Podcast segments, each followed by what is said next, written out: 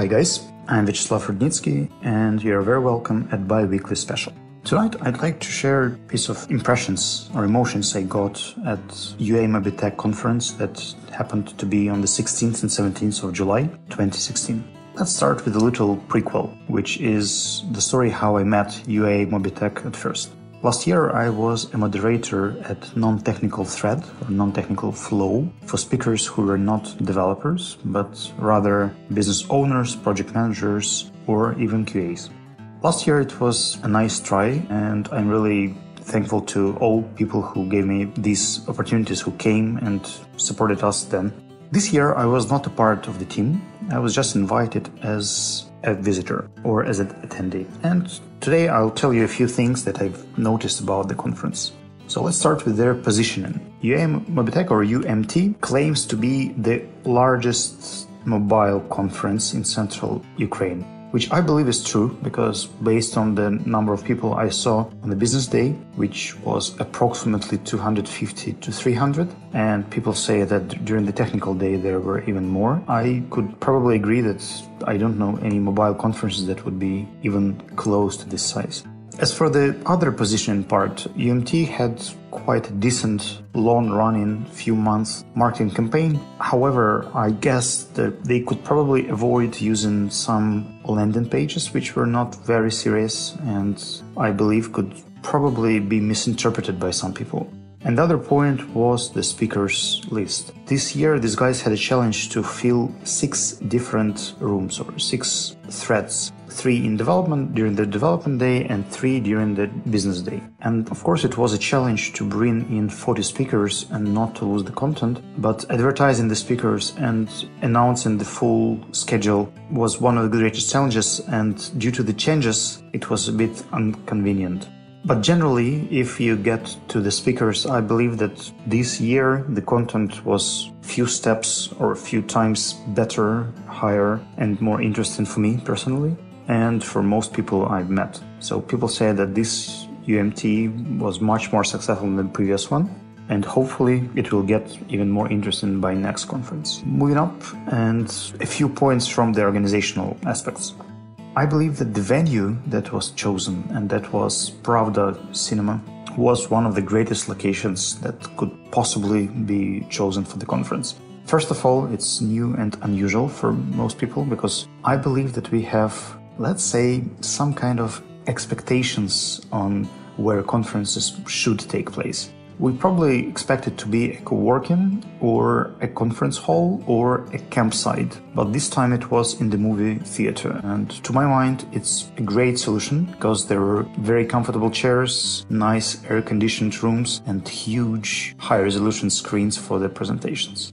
Probably the only disadvantage I could notice was a part of discomfort for the speakers because sometimes when you are in the room where there are lots of people but they're very dispersed and sit in long distance, it's harder to keep the contact and be active enough. However, that didn't really impact it so much, so uh, the speakers were fine, the presentations were interesting, and the venue was actually very promising and new for the conference. This in my experience. If we move up and discuss the organizational aspect, I believe that this year is, was also much more organized, at least because there were lots of volunteers around and anytime I had a question, uh, there was a volunteer in the distance of 30 meters from me who I could address my questions and get some help, feedback or guidance. So the volunteers were trained, motivated and nice people and some of them were from the previous UMT conference, which made me a bit nostalgic, but still, that's a great job that everything seemed to be very much organized and timed. And moving up to the next point, I guess that networking could have been a little bit more developed. Unfortunately, due to the tight schedule and when you try to fit in 40 speakers, for me it was a great challenge to get time to talk to new people. I've met a few people I know, actually not a few, but a lot of them, and I didn't have quite enough time to meet someone new because the 10 minute break between the lectures was also filled with different competitions, contests, and you know, this sort of stuff. So if you ever design a conference, uh, please pay attention that people would like to network more. And that's not just my opinion. Because when people schedule after parties or pre parties or any other leisure activity, these things are not happening for networking. This is mostly for fun and entertainment. And my main goal was to meet people. I did meet a few, and it happened during the lunch break because lunch break was scheduled for an hour. So I had approximately 30 minutes after everybody finished the meals to come and meet someone new, to get new introductions and to see who was there. And that was probably the most efficient time for me.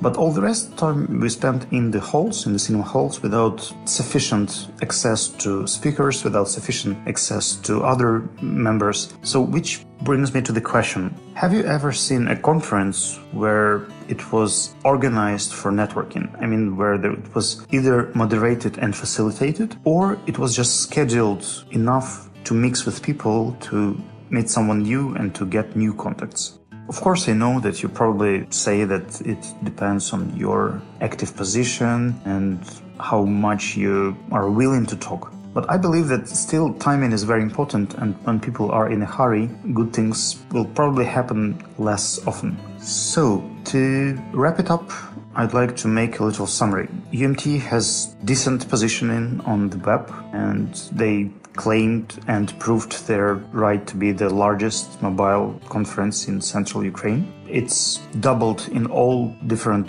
aspects comparing with previous year. The venue was fantastic and I believe that this is the case when I recommend people attending the event just because of the venue and ability to see how it might feel or might look like. The speakers were mostly competent and interesting, and I did enjoy most of the presentations I heard, especially guys from Spotify. The volunteer team was organized. The only minor aspect is the networking. So if anyone can influence this or if anyone can take it into consideration while planning your own conferences, please do remember that networking is a very important aspect and you should schedule time and opportunities and maybe moderation for this process because this is one of the greatest advantages and achievements people might get from a conference. So that was my review for UMT 2016 and I'm really happy that I got a chance to visit there. I appreciate the invitation ticket that I received,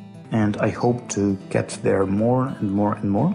And as for the future specials and some organizational aspects, if you would like to share any conferences, events that you would like to discuss or you would like us to highlight in biweekly specials or during biweekly casts, you're very welcome to put them to the comments to this post and we will definitely respond and at least give our opinion on the events that you write down. It was great having you around, guys. Thank you very much and stay tuned because next week you're going to hear Dima Malenka and his bi weekly special. Thanks a lot and take care.